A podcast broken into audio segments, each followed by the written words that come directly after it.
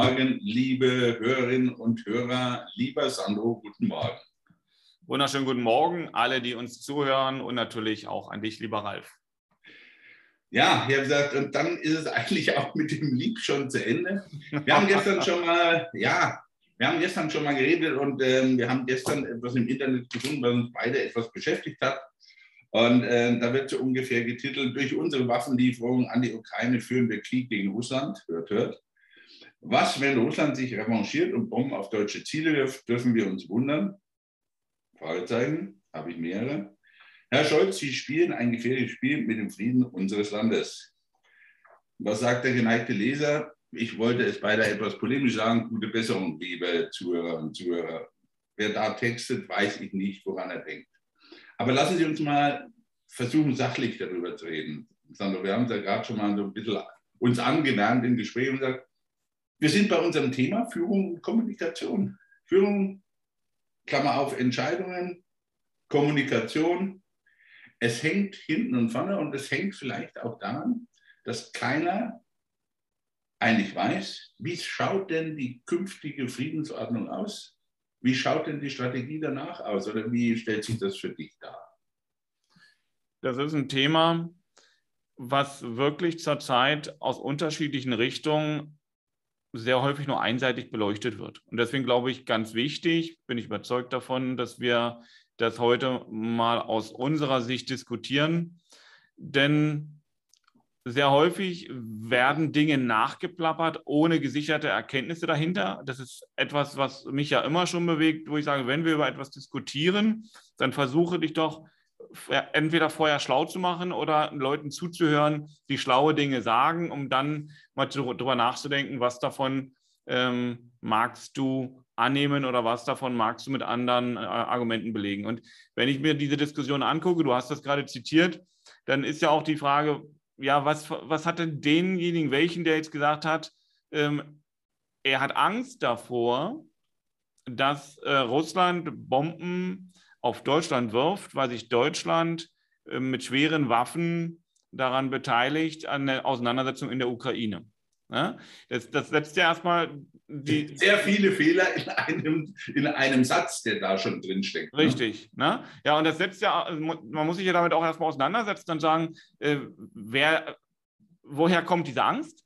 Und das ist ja etwas, was, was, was bei den Leuten, die diskutieren, wird ja sehr häufig über die Angst diskutiert. Das haben wir ja, das ist zwar jetzt ein Abschwang bei Lauterbach wieder mit seinem Spruch, ja, der da von, von, von, von Killerviren spricht, anstatt sich sachlich damit auseinanderzusetzen und zu sagen, wie können wir uns auf Dinge vorbereiten. Und hier ist es genauso. Hier ist es auch so, dass wir sagen, welche Handlungsalternativen haben wir denn, wenn wir aus unserem moralischen Verständnis heraus sagen, dieser Krieg ist nicht akzeptabel.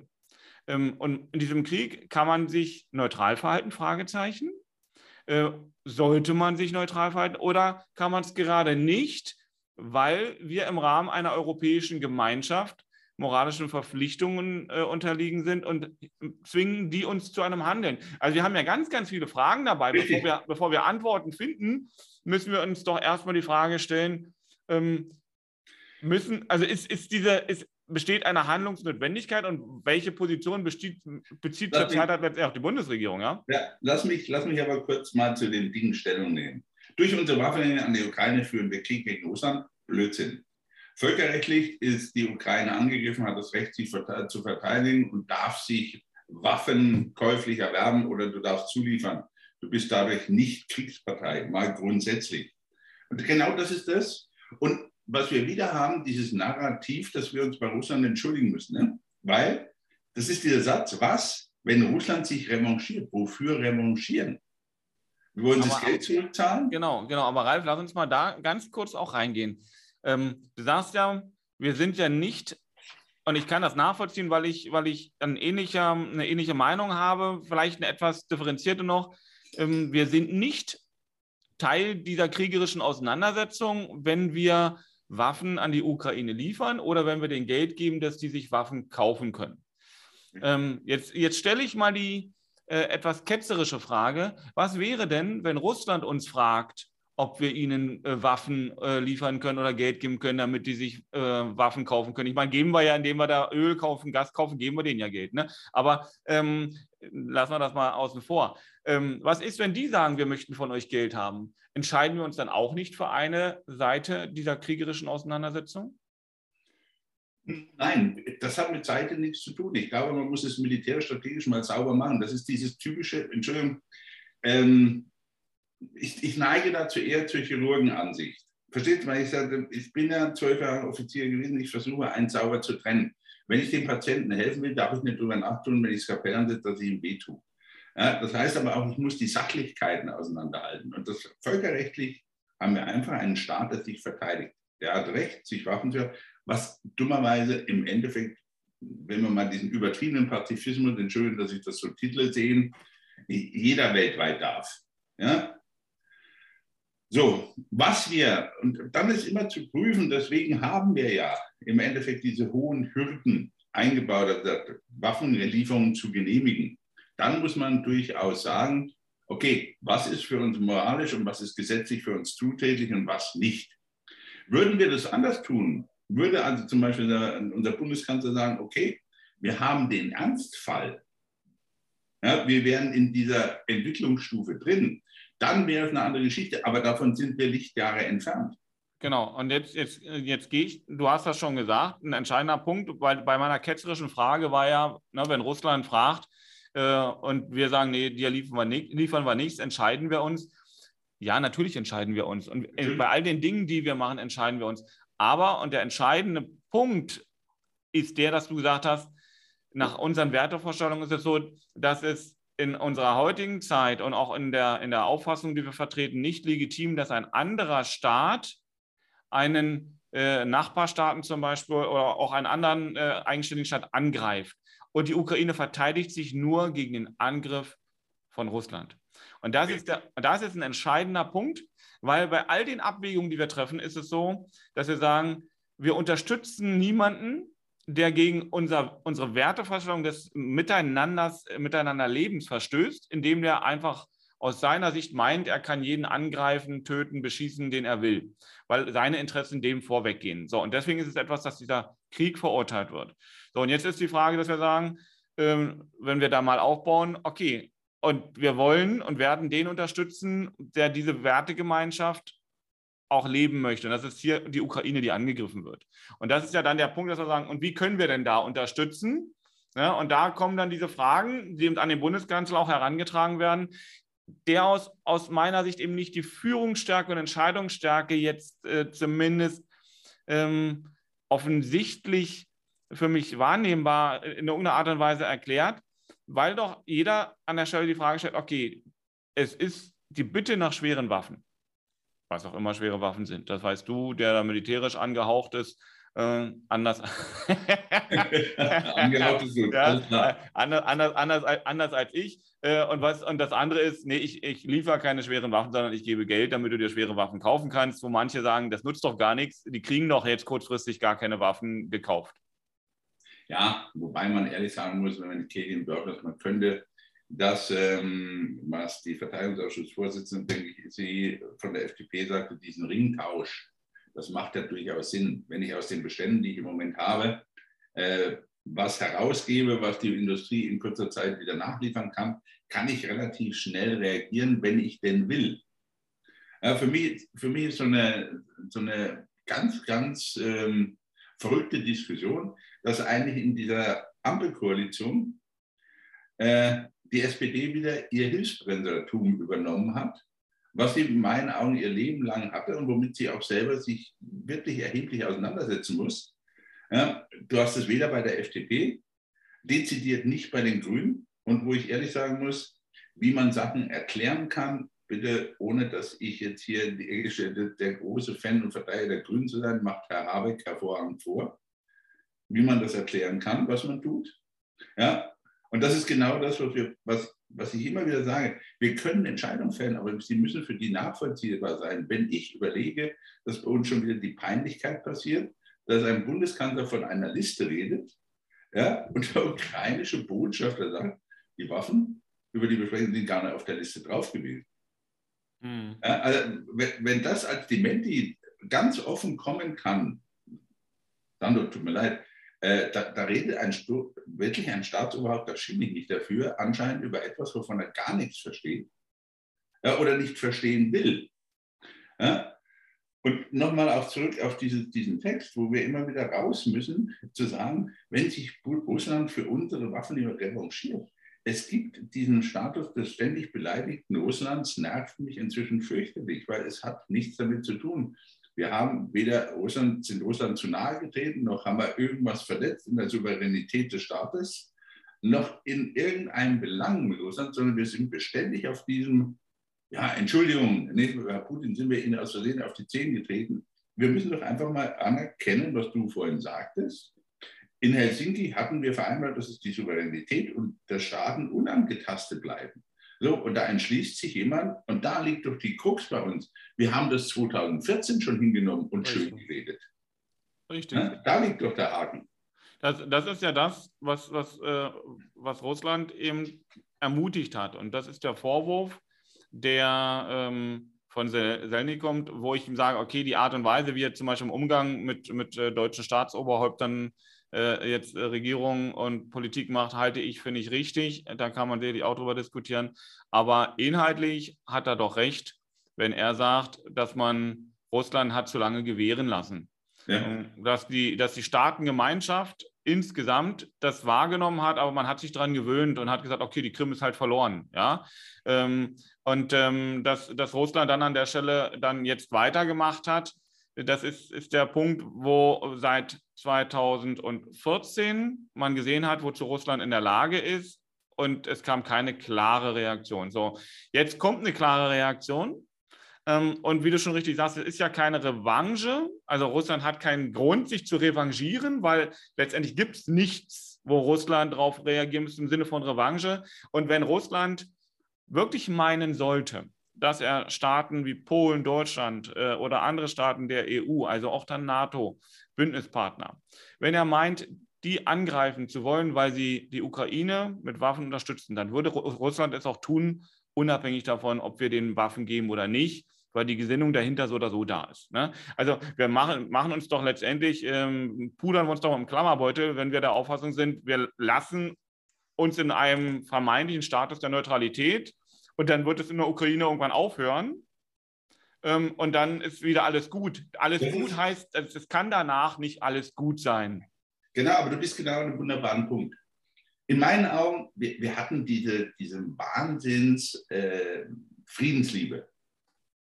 Auf Teufel komm raus. Wir haben uns, was Russland angeht, ist eigentlich schon mit Syrien, mit Aserbaidschan, mit weiß der Teufel was, mit Georgien, Georgien überall drin standen, ja. Weichgespült bis dort hinaus. Ja, wobei ich wirklich niemanden ausnehme, weil auch ich war der Meinung, äh, wir sind endlich so weit, dass wir Konflikte und Probleme anders sehen können. Was ich aber, und das weißt du, schon immer kritisch gesehen habe, dass äh, nachdem ein goldgelobter Jüngling in Amerika mal an der Macht war, wir fast alle ähm, Gesprächsebenen mit Russland beendet haben. Mhm. Ja, der eine hat vorher gesagt, Russland ist eine Regionalmacht.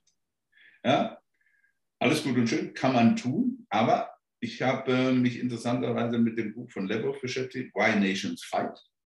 Und in dem Buch baut er eigentlich auseinander, dass alle Kriege seit 1668 immer auf Kränkungen hauptsächlich beruhen. Es geht in den wenigsten Fällen um Macht, um Felder, um Bodenschätze und und sondern immer um irgendwelche Verletzungen, Kränkungen, aus denen man das Ganze dann emotional hochzieht. Die, die rationale Argumentation, Sandro, die wird nachgeliefert. Ja, wo man sagt, das ist deswegen und deswegen und deswegen. Aber da ist vieles dran. Und wenn man gerade auch Putin sich anschaut, äh, wir haben ihn ja auch wirklich eingeladen, weil jeden Konflikt, den er begonnen hat, man hat Amerika sehr angegriffen, vollkommen bewusst, Irak, müssen wir nicht darüber diskutieren, ist auch völkerrechtlich völlig daneben zu verurteilen, Ende aus. Nur wie oft dieses Irak dafür herhalten musste, um Russland zu entschuldigen, in dem Staat, in dem Staat, in dem Staat, in dem, wo, wo sie aber gar nichts zu suchen hatten. Ja, wo ich sage, begreife ich nicht. Und wenn ich jetzt solche Diskussionen wieder bei uns höre, ja, dass der Bundeskanzler angeblich ein gefährliches Spiel mit dem Frieden unseres Landes treibt, dann würde ich eher sagen, er würde ein ganz gefährliches Spiel treiben, würde er nicht reagieren. Und was für mich aber ganz, ganz entscheidend ist, warum lavieren alle rum? Weil du sprachst vorhin, was kommt danach? Wir haben bis jetzt immer gedacht, Krieg, dann macht zweimal klatschen, wie beim Lichtschalter, ne? Frieden. Zweimal klatschen, Krieg. Zweimal klatschen, Frieden. Ist nicht. Wir haben diese ganzen, das hat sich völlig verändert. Und das müssen wir Gottverdammt endlich mal akzeptieren. Nur die Problematik ist, Sandro, wenn ich ehrlich bin, hat sich keiner, absolut keiner Gedanken gemacht, wie die Strategie danach aussieht. Ja, wir haben, glaube ich, 2009 das letzte Mal die NATO-Strategie verändert, die überhaupt nicht mehr passte auf das, was er macht. Diese Unterschwelligkeit. Ja? Wie willst du reagieren? Ja, das ist doch dieselben Ängste, die unsere Politiker umtreibt. Setzt er eventuell taktische Nuklearwaffen ein? Das ist aber doch das, wo wir selber wieder scheitern. Und wir, wir haben es in der Wirtschaft auch oft genug. Denk dir an dieses simple Beispiel. Du hast eine Gefährdung in einem Betrieb, du machst eine Analyse. Oder du lässt es lieber, weil dann musst du ja nicht hingucken, wo es ist. Ja, genau dieselbe Problematik. Ja? Wenn ich sowas, eine transparente Analyse mache, weiß ich genau, wo ich ansetzen muss, und ich weiß, was ich verändern müsste. Ja? Bei uns weiß kein Mensch, wie sieht die Friedensordnung denn hinterher aus. Mit Russland wird sie nicht existent sein. Gibt es an der russischen Grenze eine Abrisskante? Bis dahin ist die freie Welt, von dahin ist die autokrative Welt. Haben wir eine konfrontative Politik zu erwarten? Ja, daran müsste man arbeiten. Ich sehe nichts und deswegen hält sich da auch jeder geschlossen. Und das geht Scholz am schlimmsten so. Ich denke mal, denken, das kann er. Nur die Antworten fehlen ihm. Ja, es ist ja äh, Herr Scholz alleine. Ähm, äh, ich sage mal, Herr Scholz ist im Ergebnis an seiner Position das Sprachrohr. Das Denken passiert ja letztendlich auf Ebenen dahinter in, in entsprechenden äh, Ministerien, ähm, Stabsmitarbeitern und so weiter und so fort. Und die haben alle das gleiche Problem. Nämlich, du hast das so schön bildhaft beschrieben. Wenn es nicht so traurig gewesen wäre, hätte ich, hätte ich, hätte ich dazu gelacht wie du schon gesagt hast, ja, zweimal geklatscht, Licht an, zweimal geklatscht, Licht aus. Ähm, mhm. Und so ist das, ähm, sage ich mal, so können wir aber nicht mit der Situation umgehen, weil wir eben äh, das, was wir jetzt haben und auch die Lösung nicht am Reißbrett ähm, oder am iPad mit einem Stift malen können, ähm, sondern weil das Ganze nicht in irgendeiner Art und Weise organisch gewachsen ist, sondern äh, wir haben jetzt eine Situation, wo wir nicht wissen, wie sie ausgeht. Ähm, aber wir müssen trotzdem darüber nachdenken, welche Reaktion können wir und müssen wir darauf zeigen und welche Handlungsalternativen ergeben sich danach äh, mit welchen Richtungen. Und du siehst das ja auch, dass diese Unsicherheit äh, und auch in all den Positionen, das finde ich insgesamt, das siehst du in dieser Situation, das siehst du in unserer Gesellschaft überall, das Thema Angst, was sehr stark und hochfrequent, beziehungsweise Angst ist, der niederfrequent schwingt, was da ist, bewirkt die Leute zu Handlungen und zu Reaktionen, die manchmal aufgrund dieser emotionalen, schnellen Reaktionen nicht von Tatsachen getragen sind. So, das finde ich ja insgesamt problematisch bei dem, was wir gerade tun in der gesamten Breite der Gesellschaft.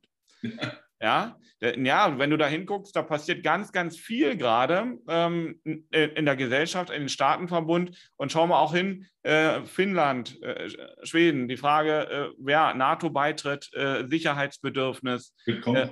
Ja, äh, und, und, und. Und dann wird, der, wird, wird, wird Russland wieder reagieren und wir sagen, ja, du hast ja Russland provoziert, indem du jetzt die beiden, äh, die baltischen Staaten und indem du, das, äh, sagen wir auch skandinavische Staaten jetzt in den NATO-Verbund aufnimmst. Ähm, das kann es ja nicht sein, ne? Glückwunsch, Herr Anwalt. Ich bin ja mal froh, dass du die saubere Diktion hast ja, und nicht wieder von NATO-Erweiterung, wo jemand sagt, ich werde bekloppt. Ja, wenn du in die NATO willst, musst du einen Antrag stellen und du musst ein freies Land sein, du musst gewisse Bedingungen erfüllen. Das, die NATO erweitert sich nicht so einfach von alleine. Ja, wir sind ein Verteidigungsbündnis. Wenn ich ein aggressives Bündnis wäre, würde ich dringend Mitglieder benötigen und sagen, dann muss ich mal schauen, was, was geht so. Aber ich glaube, und du sprichst dieses Thema Angst an, diese Angst, wir sind genau beieinander, weil es gibt für die Zukunft keine Pläne. Wenn, wenn wir doch uns mal ganz nüchtern eins anschauen wir haben uns eigentlich nicht von Russland abhängig gemacht, sondern vom Gas. Mhm. Russland ist im Endeffekt das Ding, was wir dadurch durch die Hintertür eingekauft haben. Ja, und was mich so ein bisschen stört, ich sag da vielleicht jetzt richtig in den Fett ab, aber ist mir eigentlich wurscht. Du kennst mich ja inzwischen, weil ich einfach sage, wenn wir überlegen, ähm, das, was, was war denn die Alternative? So, dann, dann gucken wir doch mal die ganze Charta an, derjenigen, die Gas verkaufen. So, und jetzt stell dir mal vor, letzt, also in der Pandemiezeit noch kein, also den von uns nicht wahrgenommenen Krieg in der Ukraine seit 2014 als äh, regionale Auseinandersetzung. Von uns hätte sich ein Politiker hingestellt, sagt, pass auf, das mit dem russischen Gas finde ich schlecht, wir machen das mit dem Fracking-Gas aus Amerika. Den hätten sie geteert und gefedert wegen Umwelt und Verschmutzung und tralala. Deswegen finde ich diese, dieses Blamen, dass äh, nur der und der und der schuld ist, für absolut falsch. Aber was wir wirklich doch mal überlegen sollten, wo sind unsere Zukunftsstrategien? Mhm. Ja, wir fallen doch von einer Ohnmacht in die nächste, weil wir Probleme nicht klären, sondern im, im Endeffekt ein Problem klären und das nächste Loch aufreißen. Wenn wir, wenn wir über Zukunft reden, bedeutet das aus meiner Sicht, dass wir Erkenntnisse aus Fehlern in der Vergangenheit und im Heute erkennen müssen. Mhm. Und wie du schon so schön ähm, äh, feinsinnig das auseinandergenommen hast, wir waren ähm, hatten nicht die Abhängigkeit von Russland, sondern wir haben die Abhängigkeit von fossilen Brennstoffen.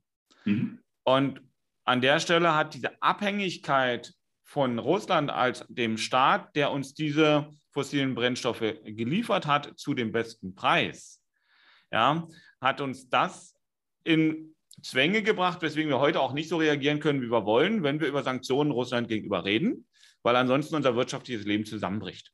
So, ähm, Jetzt wollen wir diese Abhängigkeiten zu Russland von den fossilen Brennstoffen, äh, da, äh, die wollen wir beseitigen, aber nicht mit der Erkenntnis, dass wir alles dafür tun müssen, von den fossilen Brennstoffen wegzukommen. Doch, die ist schon da, aber da sagen wir, das kriegen wir nicht so schnell hin.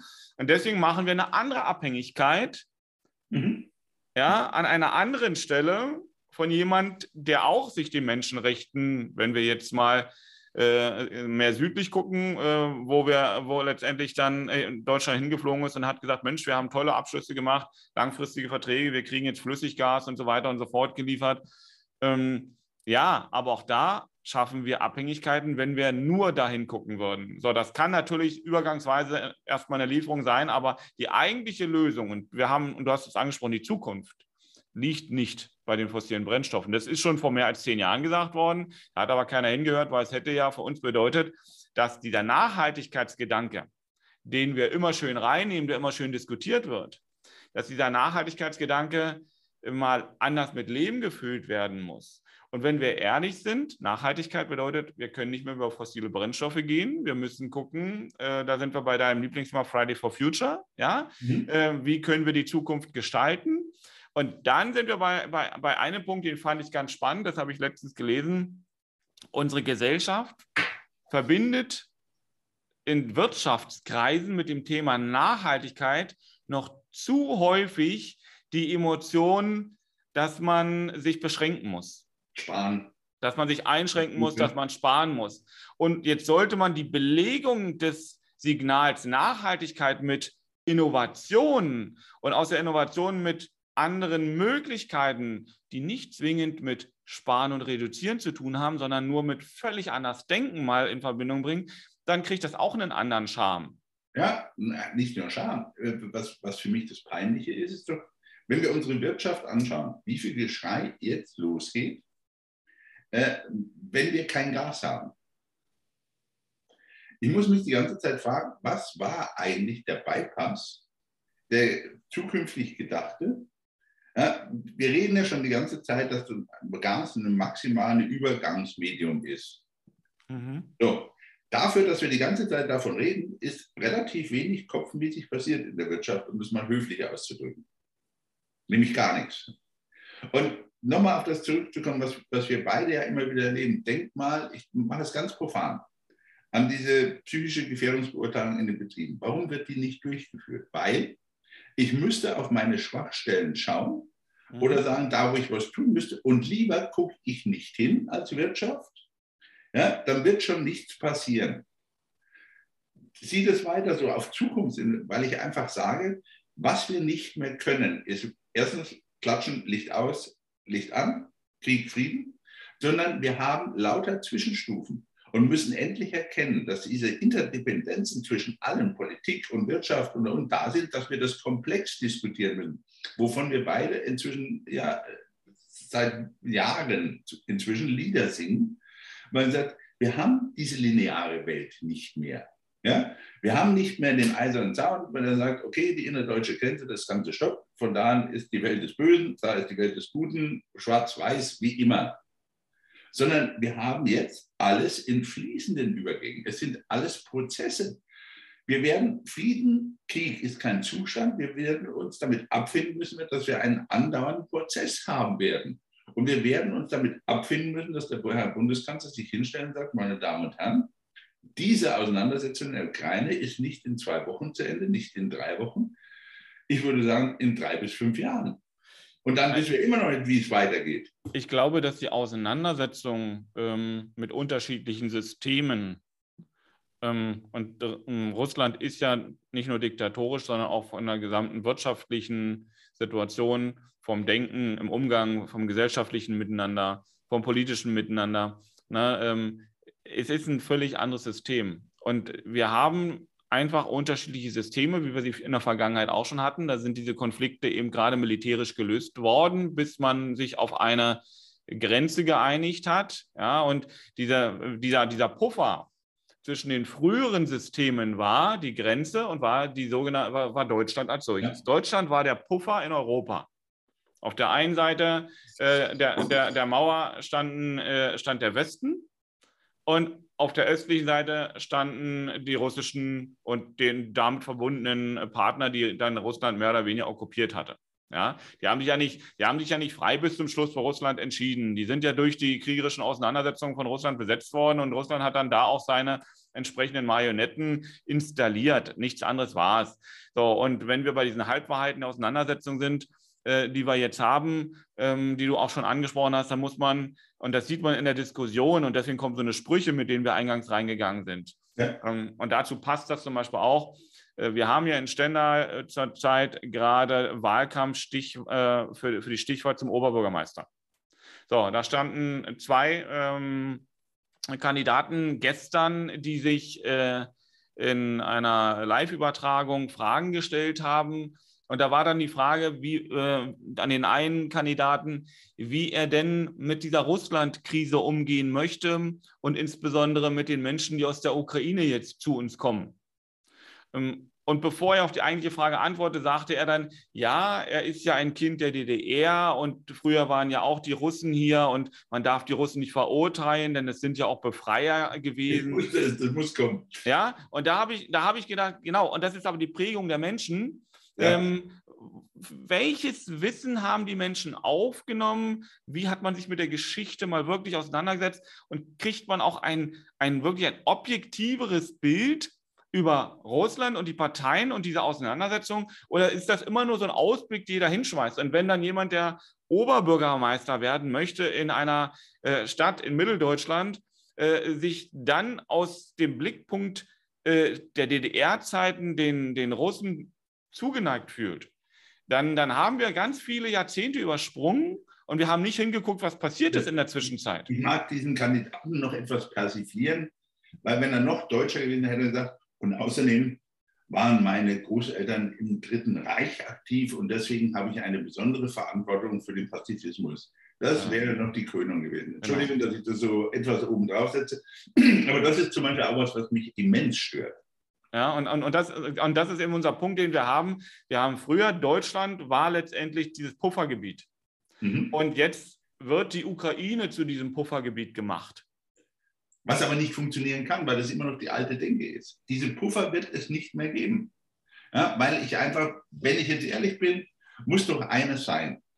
Äh, wenn ich mal strategisch westlich denke, dann muss ich jetzt alles in die EU holen, wo, wo ich vorher immer sagte, also es könnte mal, ähm, lieber, lieber Präsident Wulff, also es könnte vielleicht unter Umständen mal sein, wenn Sonne und Mond und Saturn steht noch günstig, dann nehmen wir dich in die EU auf.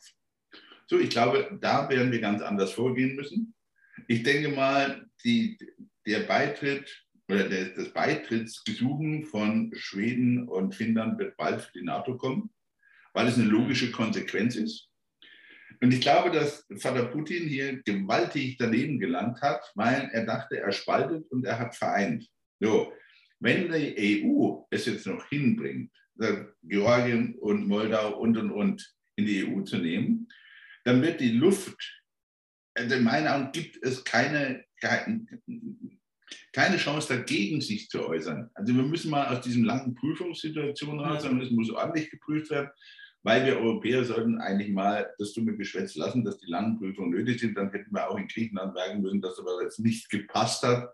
Da müssen wir auch ganz ehrlich sein. Also so nach dem Motto, das eine Mal machen wir es gerne, das andere Mal sind wir am Überlegen. Aber das sind doch das, was ich komplett umdenken muss. Ja, und dann muss man schauen, wie man das Ganze auf die, auf die Füße stellt und wie man daraus dann sich zusammensetzt und eine Strategie für die Zukunft macht, in all den Bereichen. Nur darüber Sandro, hörst du kein Wort. Und das ist die Angst eigentlich der Menschen, weil ihnen keiner sagt, wie geht es danach denn weiter? Es ist schwierig und man muss auch zugeben, da müssen wir drüber reden, das müssen wir uns Gedanken machen. Nur wir haben sehr viele Fachleute, das ist, wir sind ähnlich wie, der, bei, wie bei der Pandemie. Ja? Da waren es die Wissenschaftler, jetzt haben wir strategische Wissenschaftler, wir haben politische Wissenschaftler. Nur die sagen das schon seit Ewigkeiten. Ja, oder denk mal, worüber wir diskutiert haben, wo ich sage, noch zu meiner Zeit als Offizier habe ich damals die Frage gestellt, 88, was ist eigentlich die Strategie, wenn mal die innerdeutsche Grenze fällt und die Blöcke sich auflösen? Antwort war, wir, wir machen uns Gedanken, sondern die Antwort war, lass es mal gut sein, wird eh nicht passieren. Hm. Ja? Und genau dasselbe machen wir wieder. Und genau dafür müssen wir uns hüten. So funktioniert das nicht.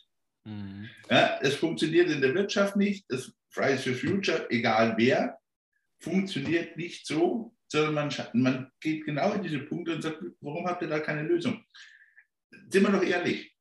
Putin ist ein KGB-Offizier. Was er kann, ist analysieren und reagieren. Und er hat uns im Endeffekt als Westen auf der Speerspitze vor sich hergetrieben noch einen drauflegen und noch einen drauflegen. Dieses Schluck- und Zuckprinzip. Mal schauen, wie lange sie schlucken, bevor sie zucken.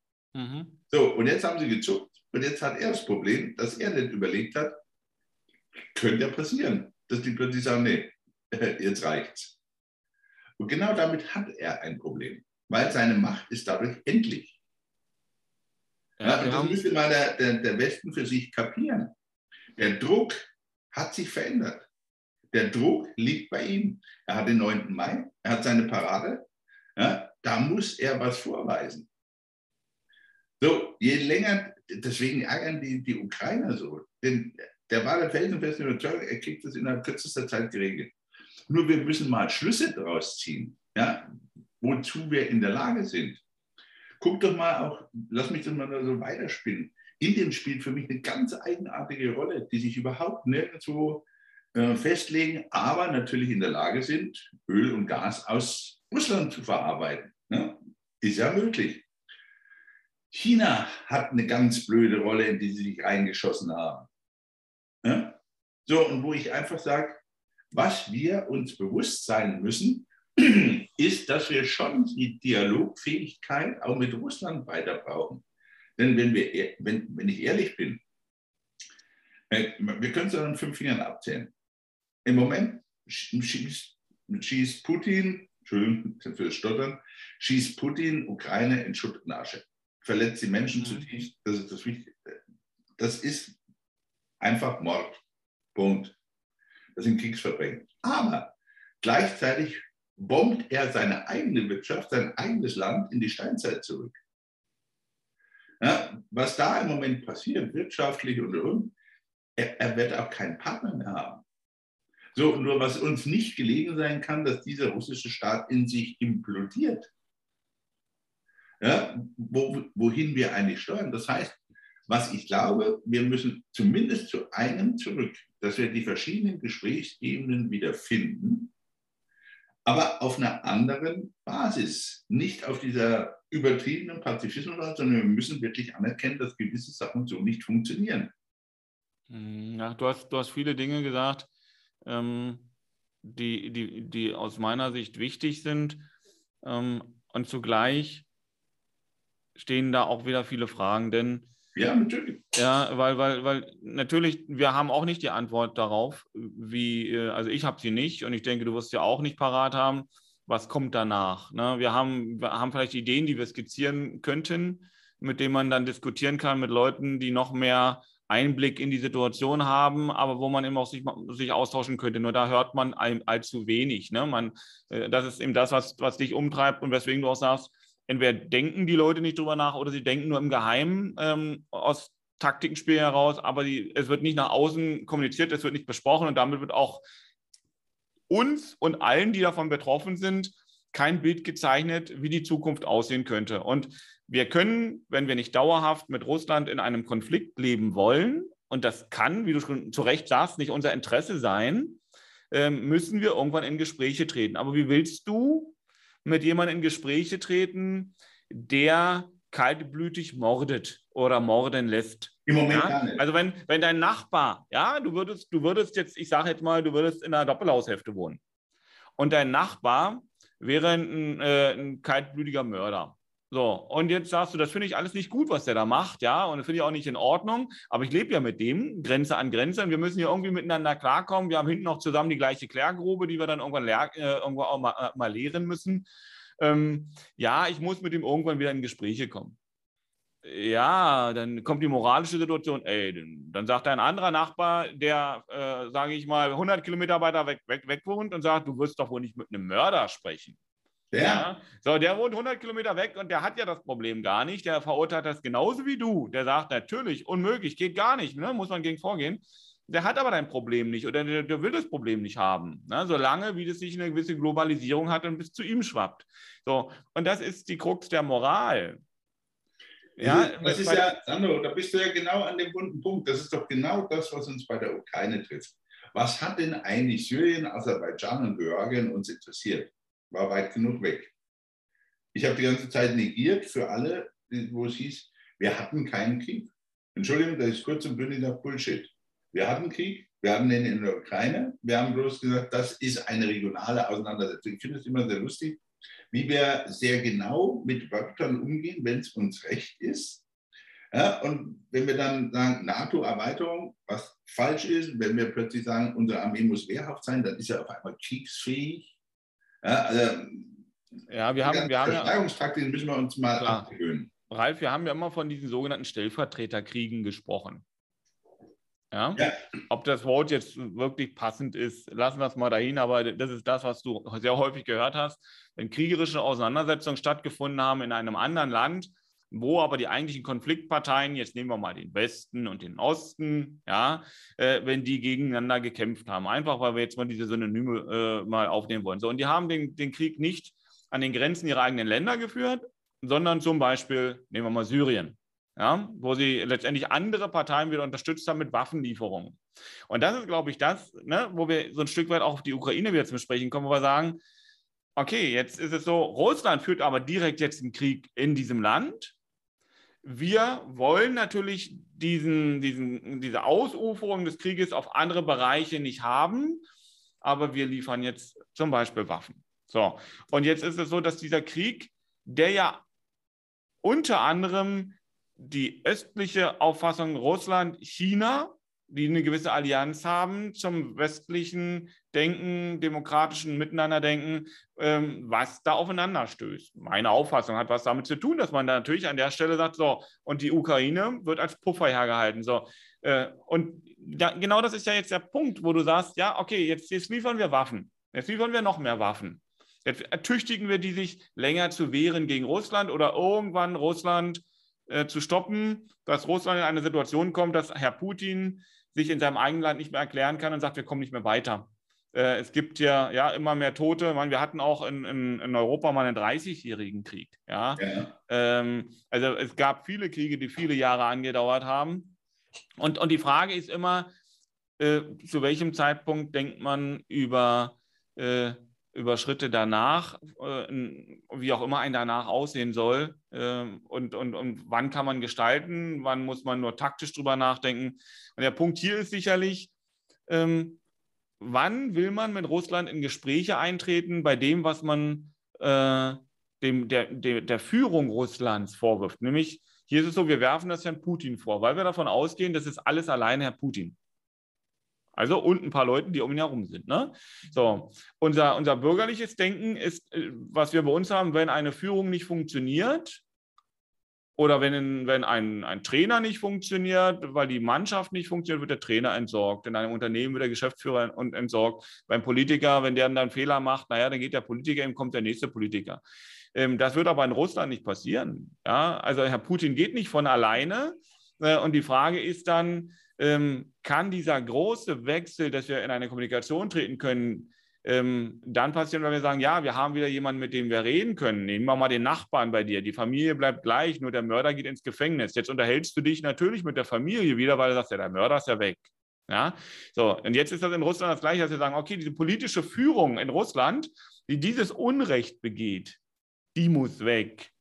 Und dann kann man sich mit jemand anders unterhalten. Aber wie soll denn das funktionieren? Ich denke, dass ähm, das kommt jetzt noch an das ist jetzt fast wieder ADR geworden, es kommt darauf an. Ähm, wie lange Putin noch, fange ich anders an. Wir haben damals darüber gesprochen, wenn die ganzen Botschaften dieses Krieges nach Russland zurückschauen, wird es schwierig. Spätestens seit dem Untergang der Moskau und den Lügen darum ist es schon mal relativ schwierig geworden, weil plötzlich völlig andere Informationen nach Russland schwappen. Im Moment verlassen im Bereich weit über 100.000 IT-Spezialisten und, und Russland. Äh, das ist wirklich, dieser Arbeitsmarkt Russland oder dieses Intellektuelle läuft leer. Mhm. So. Was ich eigentlich hoffe, dieser Petersburger Klüngel, der seine ganzen Zöglinge im Westen ausbilden lässt und und, entwickelt langsam den Druck auf Putin, wo man sagt, so, wie lange können wir denn das noch tun? Weil das andere ist doch, mit jedem Tag, den der Westen autarker wird, von, und da bin ich wieder bei dem Thema Energie, da läuft diese, diese, dieses Maßband von Putin immer schneller ab. Ja, sobald diese Energieabnahmen, sagen wir mal eins, was, was an Russlands Wirtschaft so interessant sein würde, außer den Rohstoffen, ja, dass jemand mit ihnen handeln müsste. Die Chinesen brauchen sie nicht, die Europäer brauchen sie nicht. Das ist äh, ja, kein Gewicht. So. Das heißt, Russland schießt sich selber raus. Und wo ich einfach sage, die Frage ist, wie lang wird und wann wird der Druck so hoch auf Putin, dass er wirklich sagt, ich muss was tun. Reicht ihm Donbass aus? Sind wir bereit, das zu akzeptieren? Wir können, und jetzt kommt für mich das Aber, wir als Westen können gar nichts akzeptieren, weil das die Sache der Ukraine ist. Mhm. Ja, wir, wir, wir, tun ja da auch schon wieder so doof, als wenn wir zu entscheiden hätten, äh, ob das Russland behalten darf. Das entscheiden die Ukrainer. Deswegen glaube ich auch nicht, dass sich das überhaupt jemals beruhigt. Deswegen auch vorhin, Sander, wo ich sagte, dieser Konflikt wird andauern. Wir werden damit leben müssen, dass das ein Prozess ist, dass dieses Licht aus, Licht an nicht mehr funktioniert. So, und deswegen, du musst ja auch mal überlegen, dieses biologische Verfallsdatum von Putin, der wird 70, läuft. So, und der Umbruch, du musst ja sagen, das spielt das eine in die anderen. Ja? Einerseits greifen jetzt die Sanktionen. Ja? Hat er die Erfolge, die er wollte, hat er schon mal nicht. Dieses Umdenken nur auf die östlichen Staaten ist in meinen Augen dem geschuldet. Er kann zwar die Ukraine ja mechanisch klein halten, er kann Gebäude zerstören, aber er wird weder die Menschen damit bezwingen, noch den Willen brechen. Es passiert genau das Gegenteil. Jetzt hat er eigentlich insgesamt das Gegenteil erreicht. Die Frage ist, und das ist für mich wirklich so eine, so eine Schlüsselfrage, wird er irgendwann versuchen, weil vor dem 9. Mai muss er einen Erfolg verkaufen. Wenn er seine Parade in Moskau hat, muss da ein Erfolg her. Und gibt ihm der Erfolg wo ich sage, ich, ich bitte das nicht falsch zu verstehen, so ein Zwischenstopp, ja, wo er sagt, okay, bis dahin und jetzt ist erstmal gut. Wobei ich sage, das wird eine reine Scheinaktion sein, weil die Auseinandersetzungen werden weitergehen. Mhm. Ja, weil die Problematik ja wirklich ist, wenn die Ukraine jetzt auch noch in die EU geht dann das letzte Land, was mal früher Sowjetrussland war, auch noch erfolgreicher wird als Russland, dann ist das Desaster komplett. Nur das Interessante ist für mich, oder was mich, ja, interessant, doch bemerkenswert, dass die jungen Russen einfach Russland verlassen, dass sie ihrer eigenen Heimat den Rücken kehren. Hm. Ja? Also das, ich denke, das ist ja das, wo wir an, an einer anderen Stelle schon mal darüber diskutiert haben, dass immer die Frage ist, das eine ist ein persönliches Interesse von Putin, sich nochmal ein Bild einer Geschichte ähm, äh, zu malen, ähm, was er dann durch diese Art und Weise des Vorgehens da jetzt gerade gestaltet. Und das andere ist dieses ähm, demokratische Miteinander, dieses Verständnis des neuen, modernen Lebens, dass das in Russland nicht überschwappen soll. So. Und ähm, klar, jetzt zerbombt man äh, da die Ukraine und äh, dann sagt man, guck mal, so sieht das aus, äh, wenn im, im Westen, ja, äh, dann diese ganzen ähm, Fehlnachrichten und, und, und alles, was an Fake da verbreitet wird. Und, und die Bevölkerung wird, wenn sie sich nicht im eigenen Land gegen das Regime wehren kann, solange wie sie auswandern können, dann eben ihre Zukunft woanders suchen. Und dann wird diese intellektuelle und aber auch die, diese Schiene der Menschen, die notwendig sind, um einen Mensch, äh, um so einen, so, einen, so, einen, Staat auch am Leben zu halten. Das sind nicht Intellektuelle ausschließlich, das sind auch Handwerker und, und, und. Ne? Aber die Handwerker gehen vielleicht nicht ganz so schnell, bis sie merken, dass auch die Handwerker mit dem, was sie an Wertschätzung in Europa momentan machen können, das ist ein ganz spannendes Thema, komme ich nachher nochmal drauf, Handwerk und Studenten und äh, Zukunft, äh, ähm, dass, äh, dass, dass die dann irgendwann merken, sie müssen nicht im Land bleiben. Ja, dass die Zukunft eines jeden Landes, ähm, die Jugend und die jungen Leute und ähm, auch die jungen Familien die Wertschöpfung in dem Land schaffen, wenn die dann gehen, weil sie wissen, dass sie woanders gebraucht werden, dass sie woanders ihr Leben aufbauen können, dann entsteht in der Tat ein gewisses Vakuum im Land, was dann dazu führt, dass es zu einem Zusammenbruch kommen kann an einer noch ganz anderen Stelle. Ähm, aber das ist, das ist natürlich schwierig, ja, das ist extrem schwierig. Das ist nicht nur extrem schwierig, sondern eigentlich auch extrem wichtig, und dass wir nächste Woche genau an diesem Punkt anknüpfen werden. Ähm, einfach auch nochmal zu überlegen, warum und was fehlt in unseren gesellschaftlichen Auseinandersetzungen, in der gesprächlichen und gedanklichen Auseinandersetzung, was Zukunft angeht, was Jugend angeht, was Familien angeht, was Generationen angeht, in Verbindung mit diesem Krieg, damit, wie Sie sehen, die Parallelen in alle gesellschaftlichen Konflikte oder Auseinandersetzungen sind so stark, wo wir immer wieder sagen, wir haben das Problem, dass wir uns zwar mit Zukunft im Prinzip beschäftigt haben, aber nicht explizit. Und genau darüber, lieber Sondro, lass uns das nächste Mal diskutieren, weil das ist, glaube ich, der entscheidende, der wirklich entscheidende Punkt. Thema Führung und Kommunikation. Wir haben es immer wieder versucht, auch in dieser Stunde ranzubringen. Äh, wo der Bundeskanzler nachlegen darf oder die gesamte Politik oder besser noch wir als gesamte Gesellschaft. Das war mein letztes Wort, letztes Wort an dich. Ich ja, ich hier schon mal, lieber Sando, dein Wort. Also es ist wichtig, dass, dass ähm, wir sicherlich diese Punkte da auch beim nächsten Mal nochmal aufnehmen. Ähm, wenn wir jetzt mehr Zeit gehabt hätten, was mir noch wichtig gewesen wäre an dieser Stelle, ist einfach dass wir mal drüber nachdenken, und das müssen wir beim nächsten Mal aus meiner Sicht nochmal aufnehmen, dass unser Denken insgesamt sich ändern muss. Das, das äh, betrifft nicht nur die Frage, wie wir an diesen Grenzlinien miteinander umgehen, sondern es betrifft auch die Frage, wie wir insgesamt in unserer Gesellschaft umgehen wollen, wenn wir diesen Wandel, diese Veränderung weg von den fossilen Brennstoffen zum Beispiel zu Alternativen, zu äh, nachhaltigen Lebensformen finden wollen. Und das bedeutet auch, dass wir unsere, unser Denken über sogenannte Vergütungspyramiden zum Beispiel Einkommenspyramiden mal überdenken müssen. Dass wir sagen, die, die studieren, können viel verdienen, weil sie oben wertschöpfend gedanklich was machen.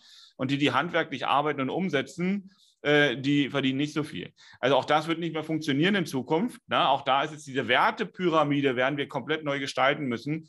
Und das fände ich spannend, wenn wir das nächste Mal nochmal aufnehmen. Keine Angst, zwei Dobe, ein Gedanke. Ich halte hier was rein. Xing-Studie, Zufriedenheit wichtiger als Gehalt. Und all das werden wir damit reinziehen, meine Damen und Herren. Schön angestoßen. Vielen, vielen Dank, lieber Sandro. Ihnen wünsche ich eine wunderschöne Woche. Genießen Sie das schöne Wetter. Wir sehen uns nächste Woche wieder und hören uns. Bis, Bis dahin. Bis nächste Woche. Alles Gute. Ne? Ciao, ciao.